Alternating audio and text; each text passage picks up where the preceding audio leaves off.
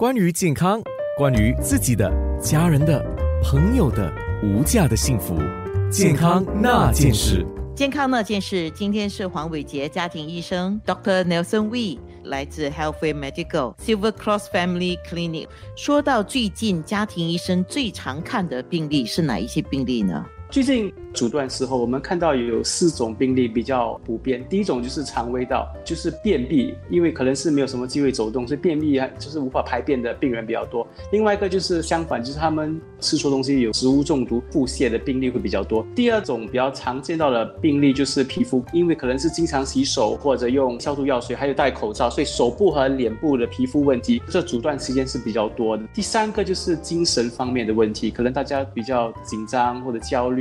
睡眠不大好，所以我们看到很多一些忧郁、紧张、焦虑或者睡眠不好的病患也是提升。第四个也就是骨痛医血热症，我们正在进入骨痛医血热症的高峰，所以病率已经一直往上上升。等一下我们会从几方面比较详细的来聊的，包括了便秘、食物中毒，还有睡眠的问题。那骨痛热症的问题也是我们等一下会多说一点。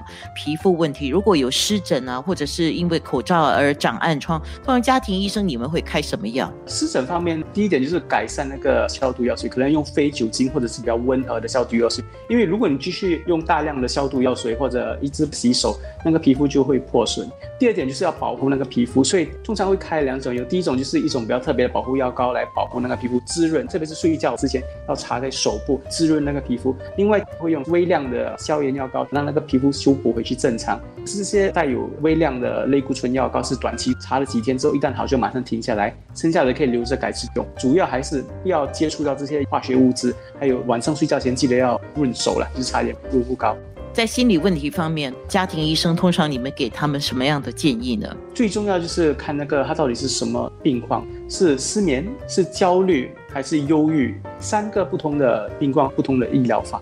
通常他们都是需要心理辅导，跟一个人倾诉去谈，去了解他们到底为什么会焦虑，为什么睡不着。药物是留给那些真的很严重的病患才会可能要考虑暂时用药物来舒缓那个病情。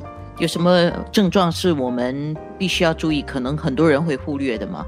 我觉得最近大家可能没有了解到，就是他们开始有睡眠失调，太夜睡，他们的那个睡眠时间开始慢慢的移。现在也很多人是在家里工作，根本不需要上班，所以不像以前这么早起来，又有点不规律。我发现很多人有睡眠不好的现象，就是即使他们睡得够，也不够深，也不够沉，导致有点时间失调。这个是要注意的一点，特别是一旦那个阻断措施恢复之后，我们开始做工，你就会很难适应回去。